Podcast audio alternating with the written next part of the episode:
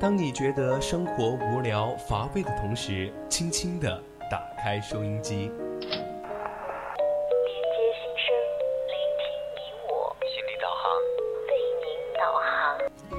让匆匆赶路的人生停下来，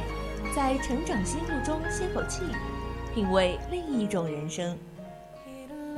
让被生活紧绷的脸在小常识中松弛一下，露出久违的笑容。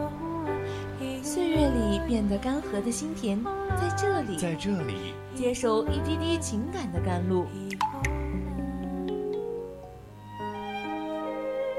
这里是心情驿站，你我的心灵避风港。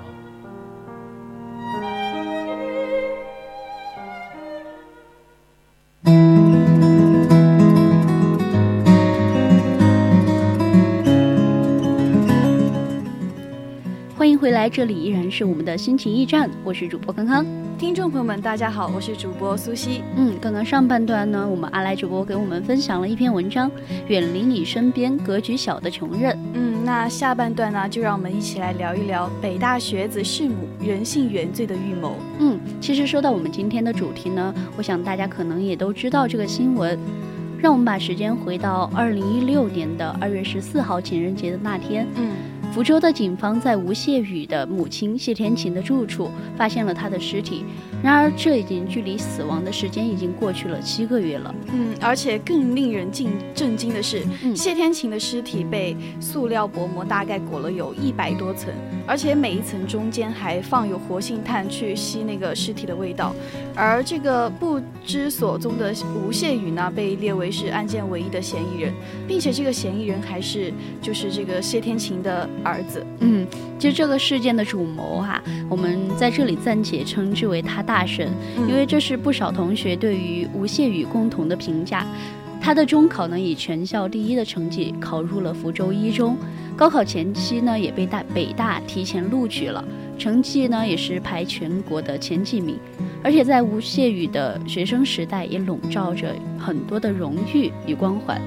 对，而且今天我们要说到的这个话题呢，就是关于高智商与犯罪情节，这个我相信也是大家比较关注的点。所以今天对我们话题感兴趣的听众朋友们，可以加入我们的 QQ 听友四群二七五幺三幺二九八，参与节目互动，也可以关注我们的官方微博、微信，微信搜索“青春调频”，微博 @VOC 广播电台就可以关注到更多节目信息了。嗯，当然想与主播互动的小伙伴呢，也可以在荔枝直接搜索。VOC 广播电台发送你的评论，当然也可以拨打我们的热线电话零八三幺三五三零九六幺，或者拨打零八三幺三五三幺幺幺四，主播在这里都是可以看到的。那么接下来的时间，就让我们一起来谈一谈北大学子弑母人性原罪的预谋。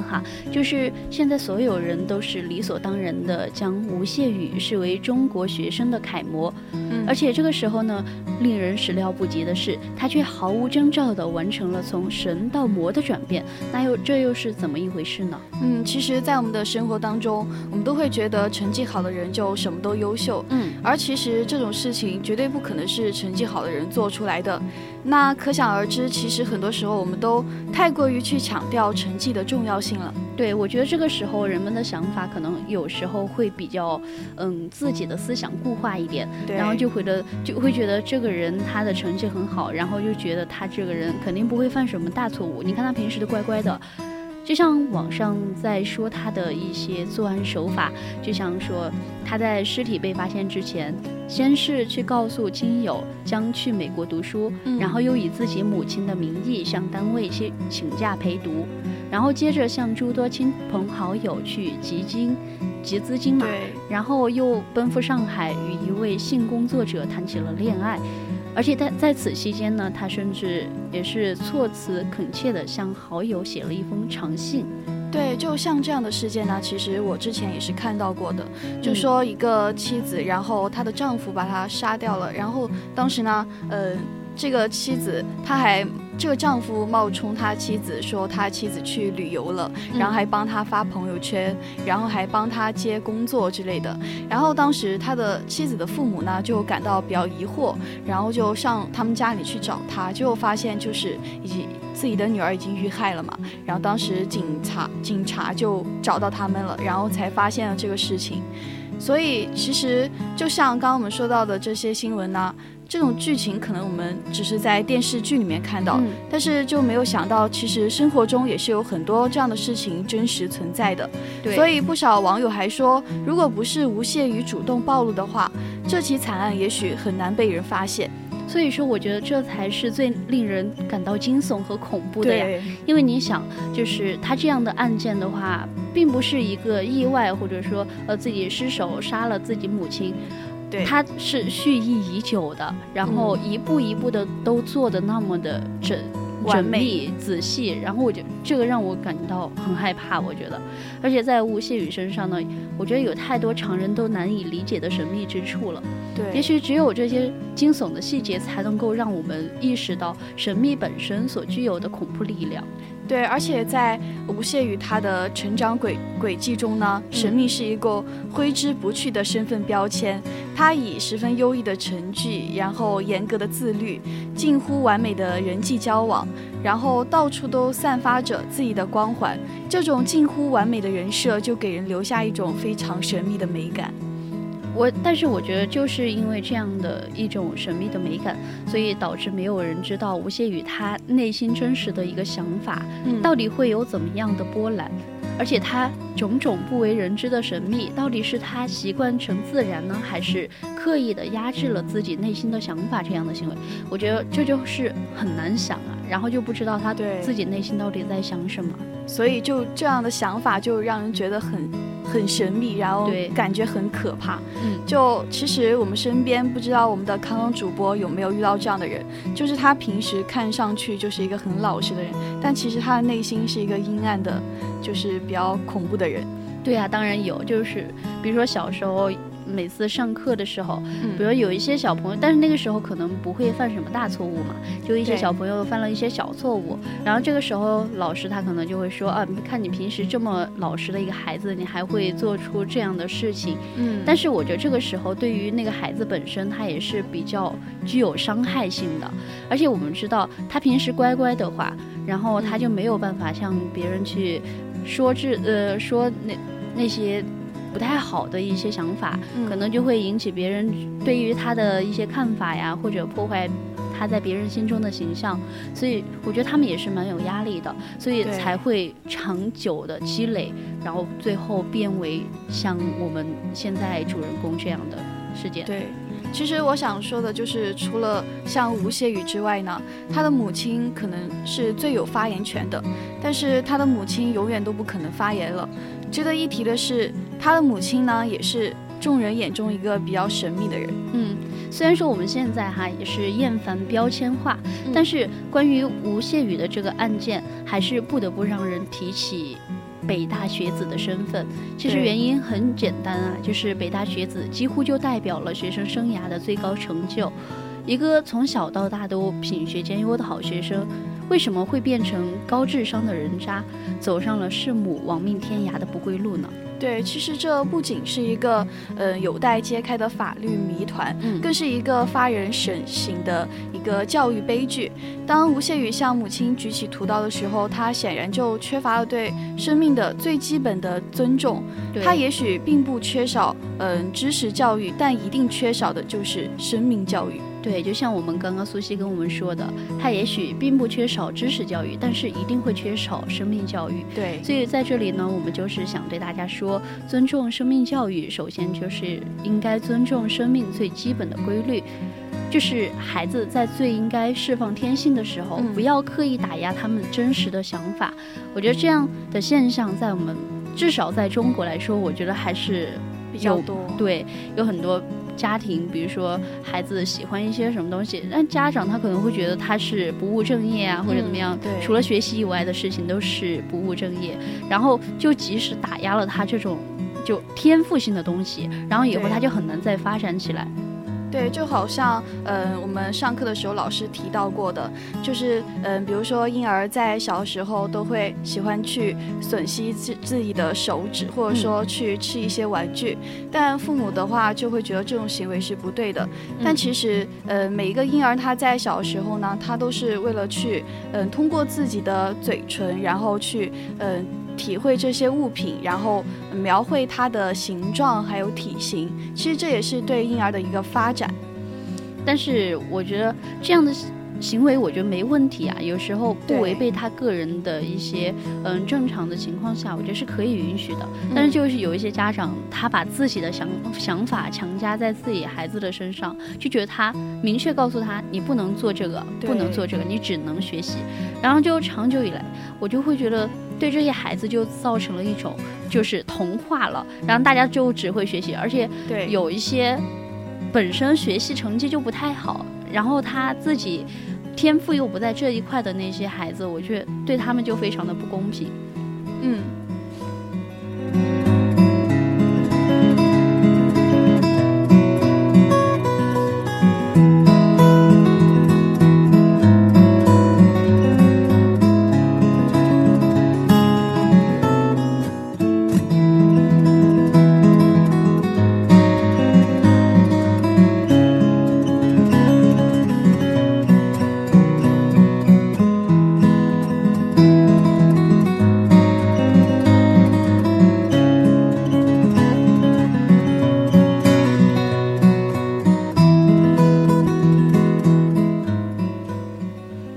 现在呢，我们又回到我们刚刚说的事件本身。嗯，在于吴谢宇他的好友也曾经说过，嗯，跟我提及过大学生活很压抑。嗯，就是说这个吴谢宇他觉得在大学里面生活很压抑，这是吴谢宇少有的一个内心独白。因为我们都知道，像他这样的有点内心孤僻，然后有点孤独的人，他可能不会过多的对别人去说他自己内心的一个想法。对，而且。就算是挚友，也没有发现吴谢宇糟糕的一个情感世界，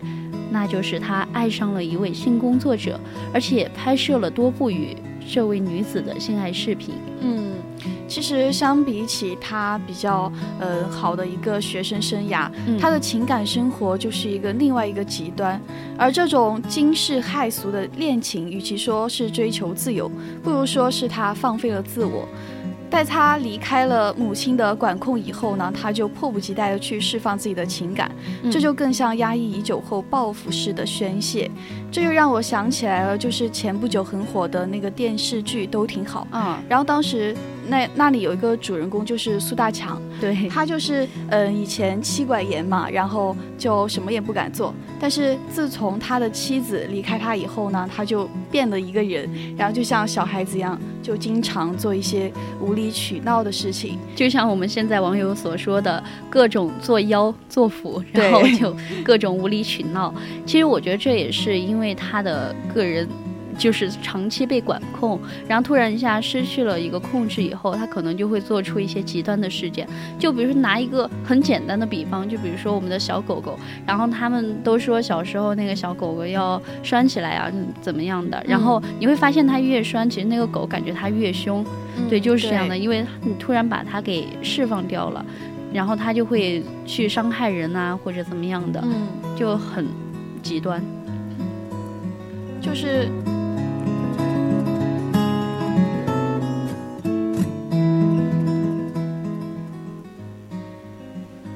其实我们刚刚说到吴谢宇的这个事件呢，嗯，也是说了他相比起堪称楷模的学生生涯，另一个极端就是自己的情感生活无法把握这个问题。对，其实吴谢宇的做法呢，不仅令他母亲感到悲痛，还有失望，而且在一定程度上也可能令他自己感到羞愧或者说不安，因为我们都能理解一个一路品学兼优的好学生，居然。沦落到如此的田地，他可能自己内心也是比较压抑的。对，就嗯，只是说学习成绩的话，他肯定是很优秀的。但是从人处事的角度来看的话，他就比较幼稚了。嗯，而且他虽然能够在同学之间游刃有余，但却完全不懂得该如何去处理这样的亲密关系。嗯，就不知道怎样去爱自己的母亲，也不知道怎样去选择爱人，就更不懂去如何去爱自己。但是我觉得，我们抛开这个事的事件来说的话，我们去追寻一下他这个事情的本质，我觉得可能就是与他的父亲和母亲有关系。因为我们都知道，从小，比如说一个小孩子，他的从小家庭就很美满，然后每天和父亲、母亲接触，然后也不会感觉很奇怪的话，那个人他以后长大，他也不会对于异性接触起来很奇怪。就像我们说的。呃，我之前看过一个报道，就写的非常的真实，就是说你现在如果说觉得跟你的父亲有肢体接触，然后你会觉得很奇怪的话，那说明你小时候跟你的父亲就没有过多的肢体接触，所以说你会觉得这样很奇怪。然后我就觉得他这样的话，对于他小时候也是，嗯，小时候潜移默化过来的影响。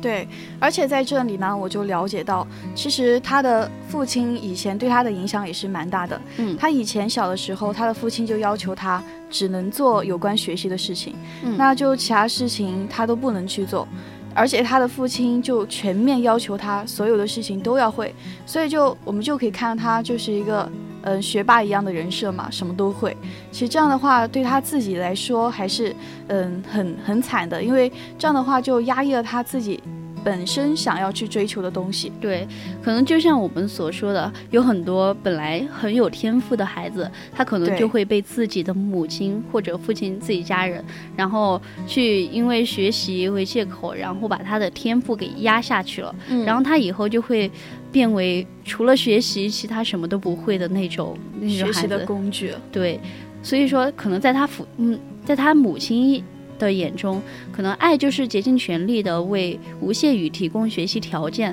而学习成绩呢，就是吴谢宇对自己最好的一个回报。嗯，但是在吴谢宇眼中呢，努力学习不仅能够讨母亲的欢心，而且也不失为挣脱母亲的一条路径。嗯，虽然说他们看似目标一致哈，但是他们的实就是心态各异的一种。病态的一种想法。嗯，对，就我们来看一下，这就一场悲剧嘛。嗯，关键不在于他的八卦高情商犯罪的细节，而在于如何减少这样低情商的冲动。在最需要爱的年纪，如果缺少了爱的教育，那负面效应就。加在一起的话，就会加倍的返还，由此就会酿成更加我们都无法去预知的一个悲剧。虽然说我们对于这一对母子之间他们到底发生过什么事情，我们都不知道，嗯，但是在很多相爱相杀的案例中。当事人都是缺乏一种放手的勇气，又特别是家长对于成年子女的放手，我觉得这也是一个非常重要的。对，其实我们都很想知道他的杀人动机，还有他作案细节的一些猜想等等，但是其实这些东西警方都没有对外公布。所以为什么会杀人呢？这和他的成长环境还是有很相关的。嗯，只能说这个学生的心理很不健康，甚至是有一点畸形的。那不知道我们苏西主播。嗯，有没有了解过成绩好的学生杀呃发生的杀人案？嗯，这已经不是第一次了。对，就像我们以前二零一八年六月五号的时候，山东也发生过一次杀人案。嗯，凶手呢也是老师的孩子，而且他的成绩也是非常优异，但是他捅死了另外一个尖子生，就他们班上另外一个尖子生。嗯，就像这样的新闻还是有很多很多的。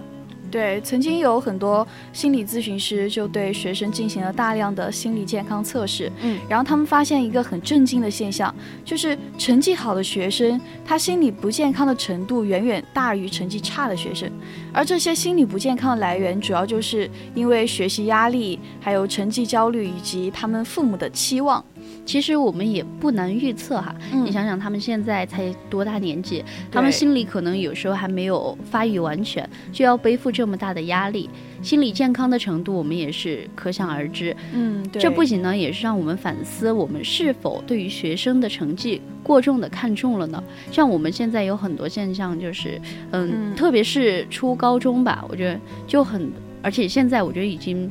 嗯，到小学也比较严重了，就是感觉家长每次让自己的孩子，然后回来以后就只能学习，只能学习。对，除了学习以外，你比如说你看一会儿会儿电视，然后他你可能就会被骂，或者说嗯，从来不带你去旅游，从来不带你出去玩，就想你去好好看书，怕你耽误你学习，哪怕是那么十来分钟给你陪你聊天的时间都不肯给，就这样的一个。而且我觉得，其实老师也是一个很重要的人物嘛。对，就比如说，嗯，成绩好的学生和成绩差的学生，他们都犯了同样一个错误。但是，嗯，相比于说成绩好的学生，可能老师就是，嗯，说一下他，然后就就完了。但是成绩差的学生，老师可能会，嗯，责罚他，而且会痛骂他一顿。嗯，其实这样的话，我觉得对于本来本身人家就是成绩稍差一点的，但这样的。差别对待以后，可能成绩差的同学都再也不想学习了。对，这就是一个唯成绩论的一个想法吧。对，就很多老师现在都是这样。就比如说一个好成绩，他犯了什么错误，就算是同样的错误，他可能就会觉得，嗯，这个人他肯定，因为他平时比较乖，所以他肯定是因为，嗯，不小心犯了犯了这样的错误，所以我们能原谅。然后有另外一个成绩不太好的学生呢，那个老师他可能就会产生这样的想法，就会觉得他平时也不是呃也不爱学习。如果说是嗯是不小心呢，我们也不太相信，可能就是抱有这样的一个偏见的想法。我觉得这样还是不好的。我觉得。但其实我们还是嗯比较能够理解父母的心情了。嗯，毕竟在现在的社会环境嘛，尤其是工薪阶层的孩子，想要改变命运，他们就只有读书。当他们看到自己的孩子成绩落后于别人的孩子，仿佛就没有了出路。那这样的话，肯定就会心急如焚。但是我一直在思考一个问题：考试成绩第一就一定代表他在社会中混得好吗？我觉得这也是。嗯，我对这一观点呢也是持否定态度的。嗯，对。就像有一次在国庆节期间，杭州的天长学校老师周五去参加自己带过的一个班级的同学聚会，但是大家感叹完以后，就发现一个很奇怪的现象：现在混得好的学生呢，都是当时读书的时候不怎么显眼的学生，嗯反而那些成绩拔尖的学生。却是大多碌碌无为，甚至有一些人怕了丢，怕丢了面子，然后连同学聚会都没有敢来参加。对，那这个情况就是，我们就会想到为什么会这样呢？嗯嗯，可能就是和他们从小的环境，还有父母的培养方向，就很大的影响。就据说中国校友网会，嗯，高考状元课题研究组专家调查了一千四百名高考状元，然后发现他们大多数都是内向的、高傲而且情商低的人。而且我觉得现在有很多成绩好的孩子，他的抗挫能力并不强啊。也有一个很奇怪的现象，就是成绩中等的学生，你批评他们，他们会虚心的接受。对。但是成绩好的学生，他们就很难接受批评，就是自尊心就很强，就不能允许自己有一点点的失误。我觉得这还是觉得有一点夸张了。嗯，其实成绩嗯就是中等的学生嘛，他们更加愿意就是嗯去表表达他们的想法，然后去表现他们，让老师更加的关注到他们。那这样的话，所以嗯可能他们的话就更想要老师的表扬，所以他们就会更加虚心的去接受老师对他们的批评。对。